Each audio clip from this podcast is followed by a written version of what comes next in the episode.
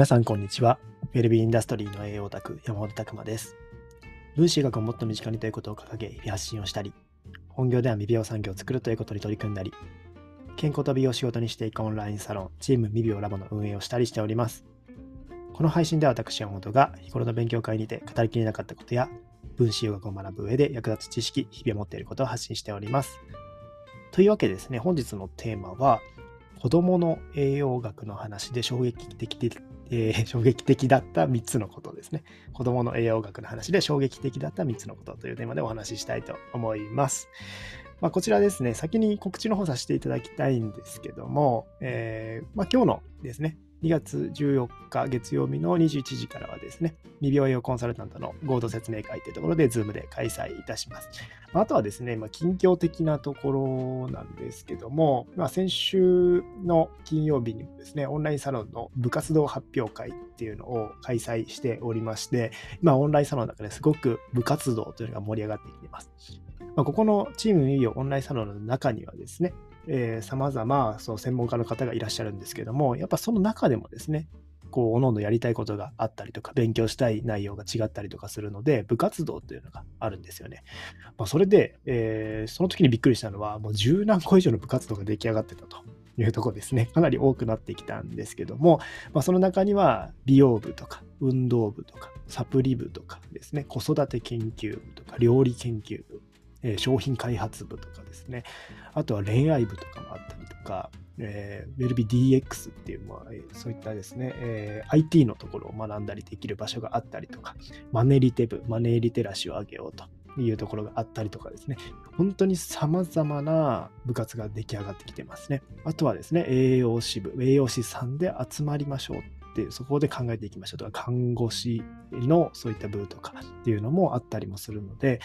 そこがかなり盛り上がってきております。やっぱりですね、えー、やりたいことっていうのはそれぞれ違うと思うんですよね。そのために必要な知識とか、例えば、えー、妊活とか子育てに関してやっていきたいっていうのであれば、そこの知識をもっと高めたいと思いますし、美容っていうところで綺麗になりたいっていうところであれば、そこの知識が欲しいっていうのはあると思うので、まあ、そういったころで健康って本当に幅広いんですよね。で、えー、僕たちのこのオンラインサロンは、もう幅広いそういった専門職の方に、こう、入っていただいているというのが、かなり、えー、面白いポイントでして、まあ、そこを実際にそれぞれのプロがいるなら、そこから学ぼうと。しかもいろんな意見の角度、角度の意見が聞けるというところで、まあ、非常に面白い展開になってきておりますので、ぜひオンラインサロンもですね、一度、えー、興味を持って見ていただければなと思っております、えー、そういったところですね、めちゃくちゃ今楽しくなってきているので、やっぱりオンラインサロンっていうですね、えー、ポジションも、えー、ぜひ一度検討いただけると嬉しいなと思っております。はい、それではですね、まあ、今日のテーマの方に入っていくんですけども、まあ、その中で、えーまあ、特に子育て研究部とか、えー、かなり面白いなって思ったので、えー、そこについてのお話なんですけども、まあ、子供の栄養学の話で衝撃的だった3つのことっていうところで、まあ、この分子栄養学を勉強してるとですね、やっぱり子供の栄養学っていうところもあるんですよ。まあ、そういったところで、やっぱ大人と子供って、ちょっと違うんですよね。まあ、当然ですね、もう子供から大人になるって相当なこう変化があるわけですよ。特に細胞数なんて全く変わってくるわけですよね。ちっちゃかった子供が大人になって身長が伸びていって、身長が伸びていく分、その分ですね、細胞の生まれ変わりって早くなっていけないんですよね。やっぱりその時期に栄養状態が良くないと、材料が足りないといろんなことが起こってきたりとかするなというのが、まあ、衝撃的なとこなんですけども、その中では3つですね、お話ししたいと思います。まず1つ目はですね、えー、着色料は子供の多動性につながるってとこですね。まあ、これも結構衝撃的だったんですけども、そもそも着色料、えー、まあ添加物のところにあるもので、えー、まあこの、まあ、鮮やかな色をつけられるわけですよね。まあ、そういったところでいろんなものに使われて、まあ、見栄えを良くした方が売れるし、っていうところで、まあ、商品的には使われてるわけなんですけども、えー、まあ、この合成着色料ですね。天然着色料、合成着色料ありますけど、合成着色料は石油由来もの、黄色南号とか赤色南号とか、まあ、そういったものですよね。そういったものは石油由来のものですね。で、1955年以降、約5倍ぐらいの消費量に増えてる。だから着色料のビジネスっていうのもかなりこう広がってしまってるっていうところですね。で、2008年にですね、まあ、これ海外、ワシントンの公益科学センターってところですけども、えー、そこがですね、まあ、調査して、食品医薬品局、まあ、FDA にですね、まあ、こう出したんですよ、一つの意見書みたいな。で、人工着色料が子供の行動上の問題と関係があるため、危険性があるっていうデータが出たので、これを訴えに出したんですけども、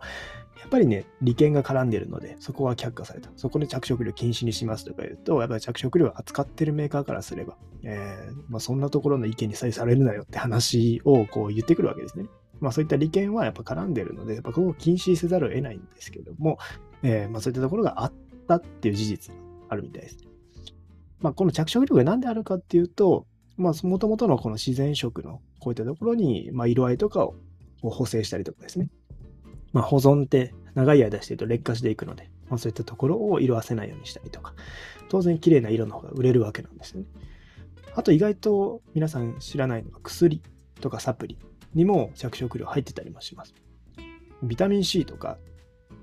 で、えー、まあ入ってないのもありますけども、まあ、そういうとこ見ていただきたいんですけども、えー、ビタミン C って本来の色白ですからね。皆さんなんか黄色っていうイメージあるかもしれないですけど、まあ、そういったところでビタミン C の色をつけるために、されてたりとか、あとは薬だと薬って間違えないように色をつけたりするときにそういったもの使われてたりもします。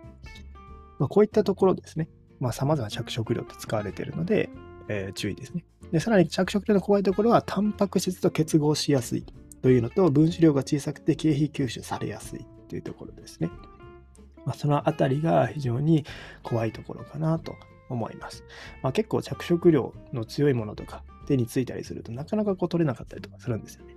まあ、そういったところですね。もう怖いところですし、体の中でですね、タンパク質と着色料ってこう、くっつきやすいんですよね。そうすると異物になっちゃうんです。で、免疫反応が起こって、炎症が起こってみたいなところが起きやすいので、ちょっと注意かなと思います。で、この着色料と子供の多動性、まあ、ADHD とか、そういったところもつながってるよみたいな話が出てきてるんですよね。1920年頃から言われてるみたいです。ここに関しては。合成着色料が子供の多動性や学習能力の低下、注意欠陥、睡眠障害、アレルギー、過敏症、まあ、そういったものとつながるよっていうのが指摘されてるんですよね。まあ、こう健康界隈で言われているようなことでもあります。で、実際ですね、えー、ま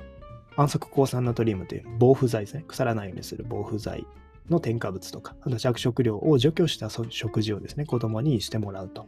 子供の多動性が大幅に減少したっていうところですね。またこの2つを含んだ食事をさせた、まあ、3歳、8歳、9歳のグループでは多動性が増加してしまったみたいなイギリスの研究もあるんですよ。これ2000年代にされてるんですけども、そういったところでですね、たまにこういった子育てしてると、こういった話聞くかもしれないんですけども、結構今、ADHD の子とか、そう学校でこう落ち着きのない子が増えてるよっていう話ですね。結構この多分逆にこう学校の先生とか保育士さんとかされてる方もなんとなくこう実感はあると思うんですけども結構そういった動き回ったりとかじっとできない子が増えてきてるというところでもしかするとまあ全てが全て栄養の原因じゃないかもしれないですけどもでもやっぱりここはもう言われてることなのでそういった方の食生活っていうのも少しちょっと注意深く見てあげる必要はあるのかなと思います。朝ごはんとかちゃんと食べてるかなとかおやつとかどういったもの食べてるのかなとかっていうところですね。まあ、意外とこういったところは、えー、僕も聞いたときに、あ、やっぱ着色料ってそれぐらい言われてるものなんだというとこですね。もう思ったっていうところが一つあります。で、もう一つ二つ目なんですけども、えー、まあ、子供は大人よりも糖質を欲しているっていうところですね。これま前回の、えー、無料の勉強会のところで質問出たんですけども、まあ、子供にタンパク質を取ってほしいけど、どうしても糖質ばっかりこう食べちゃうんですよねっていうところをおっしゃってて、えー、それって実はま自然なことなんですよっていうところは知っといてもらわないといけないかなと思います。まあ、なぜかっていうとですね、まあ、糖質から、まあ、こうエネルギーを作っていくときにペントースリン酸経路っていうのがあるんですよ。まあ、こう代謝していく中でそういう経路が一つあるんですね。でそこで何を作ってるかっていうと、まあ、いろいろあの物質的にはあるんですけども、一つ重要なのは五炭糖っていう、まあ、骨格ですね。DNA とか核酸とか、まあ、そういったものの原料になっていて、それがなぜか重要かっていうと、要は細胞の元になってるわけですよ。で、子供っていうのは、めちゃくちゃ細胞数増えるわけですよね、これから。日々生まれ変わってもいるし、めちゃくちゃ細胞数も増えていくし、それで成長していってる。っていう意味では、そこの糖質の経路を回さないといけないです。そこをしっかりいっぱい回していって材料を作って、たくさんこう材料を作って、それで伸びていくと。体が大きくなっていくというとこですね。だから子供に糖質制限って結構怖い話で、子供は糖質でそこをしっかりと作らないといけないのに糖質を入れないっていうのは怖いです。当然タンパク質も重要なんですよ。それは間違いなく重要なんですけども、だからといって糖質を削るっていうのは怖い話ですね。別にご飯、白ご飯とか一杯とか全然、えー、OK だと思うので、まあそういったところですね。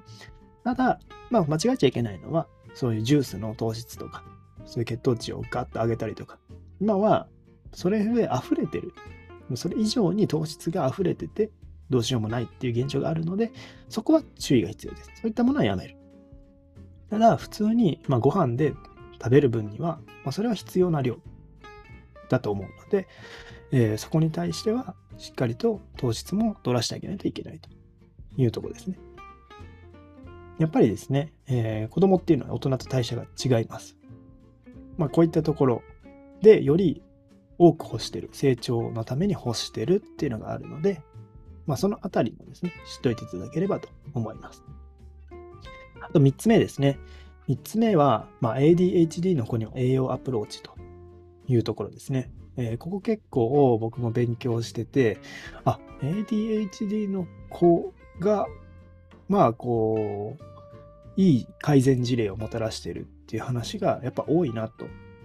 いうのが、まあ、正直なところですね。まあ、栄養療法の世界とかにやっぱりなってしまうんですけども、そういったところで、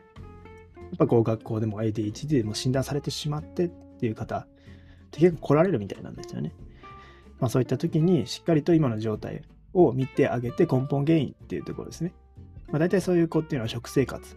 かなり見られてる子多いし、ビタミン、ミネラル、タンパク質不足の子も多いみたいです。まあそういったところで、まあしっかりとこう取ってもらうと、前より落ち着きが出ましたとか、しっかりとえー、こう生活を送れるようになりましたみたいな話って本当に多いですし、まあ、そういった本たくさんあるので、えー、まあこう改善例と書いてある本とか見ていただきたいんですけども、やっぱりこの栄養療法の世界って、ここをかなり、えー、まあ、重要というか、アプローチポイントとしてあるんだなっていうのは衝撃的なとこでしたね。当然一般の方がですね、なかなかここに手を出すっていうと、医師法とかたくさんあるので、こう、シビアな領域だと思うんですけども、まあ、実際 ADHD の子はですね、メチレーション回路っていうところで、まあ、メチル基。まあ、この要は神経伝達物質、脳の中でこう感情を作ってるようなですね、そういったものっていうののバランスが崩れてるして、崩れたりしてる子が多かったりするんですよね。まあ、その時に必要な神経伝達物質を作る、まあ、メチル基っていうのがあるんですけども、そういったものを作るのが弱かったりとか、する方が多かったりとか、逆に過剰になってしまったりとかですね。まあ、それを作るには、しっかりとビタミン B12 とか葉酸とか、まあ、そういったものが必要になってくるんですよね。なので、タンパク質、メチオニンとかも必要になってくるので、まあ、しっかりとですね、そういうアプローチっていうのがあったりもしますし、そもそも腸内環境とか、え、そういった様々な食生活が問題になっていることが非常に多いので、やっぱりそういった一つ一つのことをですね、こうしていかないといけない。で、まあ、逆になんでそうなっちゃったかっていうと、要は食生活とか生活習慣であるわけなので、要は親なんですよね。子供は、まあ、親のそういった食生活にも依存するし、まあ、当然子供が自分でこう料理作ってっていうのはなかなか難しいわけですよね。ってなると、まあ、その親御さんもやっぱり体調不良の方多かったりとかするんですよね。で、そういった食生活がそのまま遺伝していって、そういった状態を作ってる。意外とそこって盲点なんですけども、食事っていうのは非常に奥深いところかなと思います。なので、まあ、栄養学っていうところの観点も一つ子育てのところではめちゃくちゃ重要になってくるので、まあ、ぜひですね、まあ、これはもう知っておいて損はない話なのかなと思います。ですし、えーまあ、自分だけじゃなくて、これってあの子供の健康だけじゃなくて家族全員健康になる話なので、やっぱここの分野って非常に重要だなと思ってますし、僕もこう今後ちょっと発信を増やしていこうかなと思っているところなので、まあ、ぜひですね、えー、こちらも注目していただければと思っております。まあ、本当に非常に奥深いんですよね。3つだけしか話してないですけども、他にも話したいことたくさんありまして、まあ、そういったところでですね、